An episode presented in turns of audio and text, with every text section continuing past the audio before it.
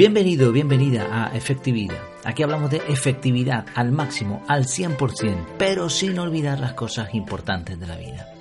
Y una de esas cosas importantes es pensar, reflexionar, darle al coco, intentar ir un poco más allá de las apariencias. Hoy vamos a intentar hacer esto mediante una reflexión que he titulado Siete competencias, 11 materias. Este título me vino a la mente después de escuchar una entrevista muy interesante. Dejaré el, enlace de, esta, de este podcast, era, era un audio, en las notas del programa porque merece mucho la pena escucharlo. Hablaba un poco, bueno, era un experto en educación, en TIC, en lo que antes decíamos nuevas tecnologías, pero como ya no son nuevas tecnologías, pues le dicen ahora de otra manera. Y él explicaba una cosa muy interesante, y es que Hoy en día, aquí en España por lo menos, ¿no? en cada país será ligeramente distinto, pero me imagino que más o menos todo tiende a ir un poco en la misma dirección. ¿no? Aquí en España hay una ley de educación que establece, por ley, obliga a los profesores a eh, inculcar en los niños, en los alumnos, siete competencias. Y esto es interesante, ¿no? Porque muchas veces cuando hablamos con nuestros niños o cuando nosotros mismos estamos estudiando, Siempre hablamos de asignaturas, ¿no? O de materias. Pero aquí este, este experto explicaba muy bien, de una forma muy interesante, que además de las materias o asignaturas también están las competencias. Y que la ley establece que se deben enseñar siete competencias clave. Vamos a explicar un poquito lo que, lo que, en qué se diferencia lo de las competencias y las materias, porque de ahí viene una reflexión muy, muy interesante. En primer lugar, según el Ministerio de Educación y Formación Profesional, las competencias son un saber hacer que se aplica a una diversidad de contextos académicos, sociales y profesionales. Y para eso, para poder saber hacer, es necesario, es indispensable una comprensión del conocimiento presente en las competencias y la vinculación de éste con las habilidades prácticas o destrezas que las integran. Bueno, he leído prácticamente una, una cita.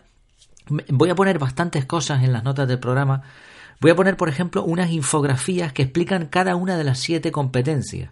Son infografías además hechas por el gobierno español y están muy muy bien. Las siete competencias, y ahora explicamos de forma más sencilla lo que la diferencia entre competencia y materia. Las siete competencias son las siguientes: competencia en comunicación lingüística, competencia matemática y competencias básicas en ciencia y tecnología, competencia digital, aprender a aprender, esta es muy curiosa, competencias sociales y cívicas, sentido de iniciativa y espíritu emprendedor, la sexta, y la séptima, conciencia y expresiones culturales. Entonces, estos son competencias, esto es lo que deberían saber manejar, estas, deberían ser competentes en estas áreas todos los alumnos que salen de la educación mínima obligatoria. Ya digo, voy a dejar ahí una serie de, enlaces con las infografías o incluso los incluyo, las incluyo directamente en la, en las notas del programa. Ya veré cómo lo hago, lo que sea más sencillo. Entonces, competencia es saber hacer, ¿no? Ahora, materia es diferente. Una materia o asignatura es simplemente un campo de estudio que está reducido a una temática en particular. Tiene una duración, que puede ser un curso, tiene unos exámenes, un profesorado asignado, unas clases, etc. Entonces, no es, no es lo mismo una competencia que una materia.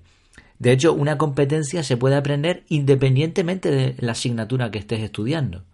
Mientras que una materia o asignatura se puede estudiar y hasta aprobar, aunque no se haya aprendido, no se haya adquirido, adquirido, perdón, aprender a hablar es una competencia también que me queda por, por conseguir. O sea, repito la frase, una materia se puede aprender, eh, se puede estudiar y aprobar, aunque no se haya adquirido una competencia. Esto evidentemente sería pésimo, ¿no? Sería muy malo. De todas formas, a mí me gusta otra definición a la que he llegado, no sé si estará por ahí, igualmente hasta es posible que la haya escuchado, pero bueno, reflexionando en esto, al final se me ocurrió una forma muy sencilla de diferenciar competencia y asignatura.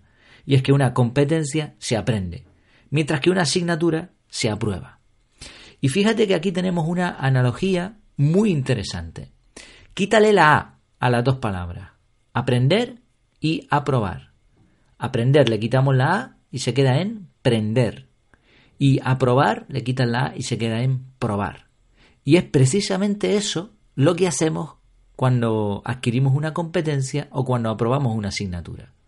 Cuando adquirimos una competencia la hemos prendido, la hemos agarrado, la hemos hecho nuestra. ¿no? Eh, aquí prender no tiene el significado de prender la luz, sino de, de prender algo, ¿no?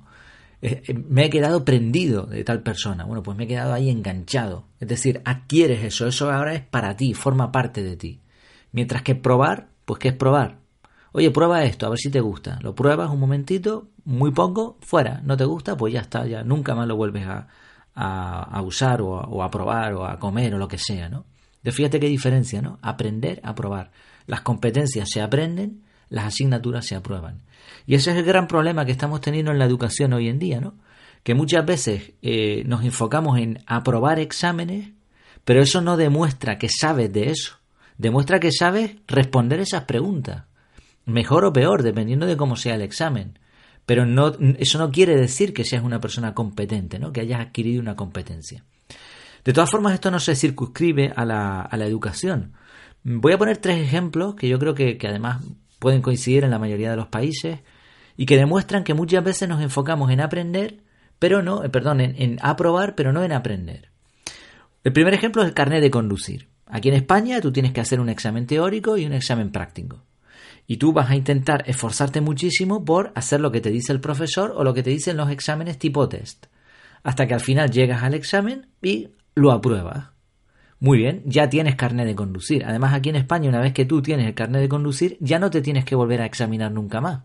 Lo único que tienes que hacer es una serie de exámenes médicos cada cierto tiempo. Ahora tú sales a la carretera y ¿qué pasa con todo eso que tú estudiaste? Te dura nada y menos. Pero lo peor de todo es que no has aprendido a, conducir. Tú has aprendido una serie de normativas, ¿no? una serie de, de, de formas, ¿no? Pero ahora te enfrentas a la vida real y es un verdadero caos.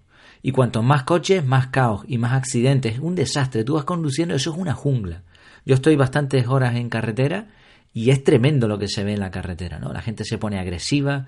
Por poner un ejemplo sencillo, las rotondas, eso no hay nadie que las utilice bien. Y sin embargo, está perfectamente estipulado cuando tú apruebas un examen.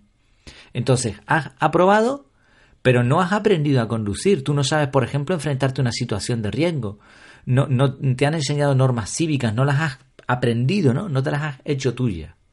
Entonces ahí tenemos un ejemplo. De hecho, hay, hay profesionales que se dedican a la conducción que ahora lo que tienen que hacer que es ir a clases. Pero ahora sí, clases prácticas que les van a enseñar a conducir perfectamente. Este es un ejemplo. Otro ejemplo son las oposiciones. Aquí en España también, pues eh, tú puedes prepararte unas oposiciones a funcionario del Estado. Y eso te va a dar, si consigues aprobarlas y tienes los puntos suficientes, etcétera, eso tiene una historia. Pero si consigues aprobar esas oposiciones, tienes derecho a que te den un trabajo fijo dentro de la administración pública. Esas oposiciones tienen que ver con el puesto que tú elijas y también con una eh, materia relacionada con la Constitución española, con las leyes del país, etcétera.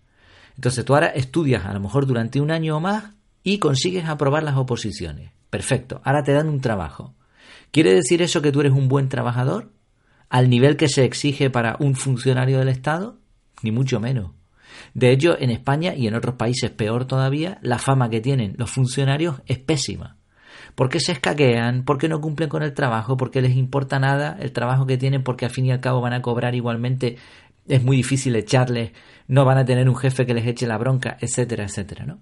Hay funcionarios muy buenos, hay funcionarios extraordinarios, pero se han ganado esta fama, ¿por qué? Porque aprobaron un examen, pero no aprendieron las competencias. No, en general, ¿no? Hablamos en general. Por supuesto, hay personas que aprenden eh, al aprobar el carnet de conducir y son buenos conductores y hay personas que también son buenos funcionarios. El tercer ejemplo, un examen médico. Por ejemplo, yo en la empresa tengo eh, derecho a un examen médico, a un chequeo anual por la seguridad social, pues también, ¿no? También puedes hacerte un examen médico. Entonces tú vas allí, por ejemplo, ¿no? Yo, yo lo que hago es ir a un sitio, me hacen un análisis de sangre, me hacen una, eh, eh, una serie de chequeos, me hacen unas preguntas y ahora deciden si yo soy apto para trabajar o no. Mandan un papel a la empresa donde dice este trabajador es apto y a mí me dan un resultado de ese examen médico. Bien, he aprobado ¿no? el examen médico, pero ¿he adquirido alguna competencia?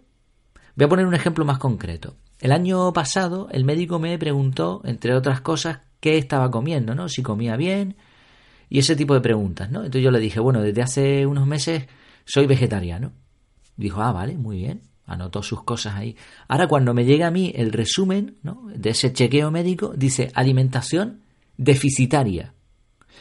es decir, según el médico, ser vegetariano es tener una alimentación deficitaria. Bueno, pues allá él con su opinión.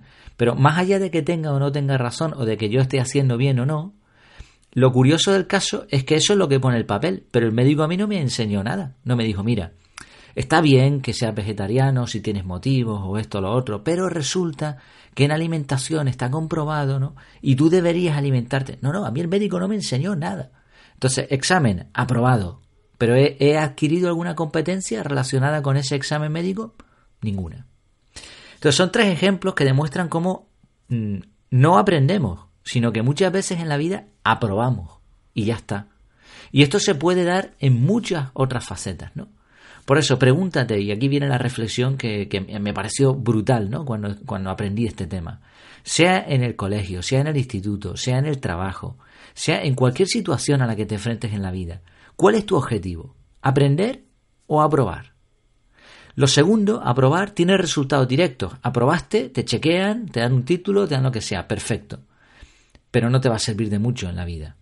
Lo primero, aprender, aprender competencias, es más difícil, pero sirve para toda la vida. Y esta es la clave. Termino con tres frases en esta ocasión. Suelo siempre poner una frase famosa, una frase épica. Vamos a ver tres frases porque aquí hay que diferenciar varias cosas, ¿no? Para que nadie se lleve a malentendido. En primer lugar, una frase de Roger Lewin. Dice, a menudo damos a los niños respuestas que recordar en lugar de problemas a resolver. Y esto tiene mucho que ver, esta frase es muy aplicable a los docentes, a las personas que intentan enseñar a nuestros niños. Que no se enfoquen tanto en los exámenes, que no se enfoquen tanto en una materia, sino en dar competencias, porque eso le va a servir al niño para toda la vida. Segunda frase en contraposición, si no estás dispuesto a aprender, nadie te puede ayudar. Si estás dispuesto a aprender, nadie te puede parar. Si no estás dispuesto a aprender, nadie te puede ayudar. Si estás dispuesto a aprender, nadie te puede parar. ¿Por qué esta segunda frase en contraposición con la anterior? Porque la culpa no es solamente de los docentes, ¿no? O sea, cuando uno ya tiene cierta edad, va al instituto, va a la universidad, no le puedes echar la culpa al profesor de que no te ha enseñado bien, de que se ha enfocado en una materia, en una asignatura y no en una competencia. No, no, ya tienes edad como para tú aprender. Entonces muchas veces le echamos la culpa a los docentes, pero ellos a veces hacen lo que pueden con lo que tienen y con las normativas que tienen y que disponen, ¿no?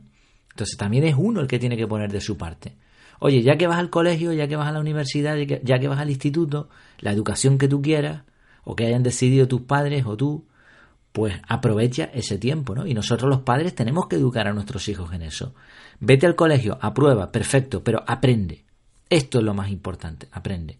Y si uno está dispuesto a aprender, nadie le puede parar. Y no puedes echar la culpa a los demás de no haber aprendido. Y tercera frase, la educación es el camino, no el objetivo. Y esto lo resume todo. De hecho, deberíamos seguir estudiando toda nuestra vida. No estudiando, aprendiendo.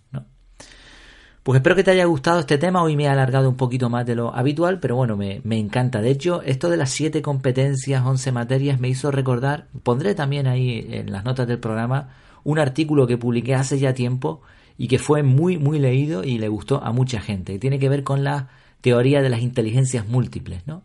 Que toda persona tiene una capacidad de desarrollar una serie de inteligencias más allá de las materias que apruebe en los exámenes.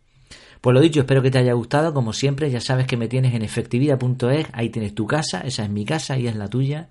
Ahí puedes comentar, compartir, valorar, sobre todo comentar y además tienes el formulario de contacto para decirme lo que veas conveniente. Pues nada más, hasta la próxima. Que lo pases muy bien.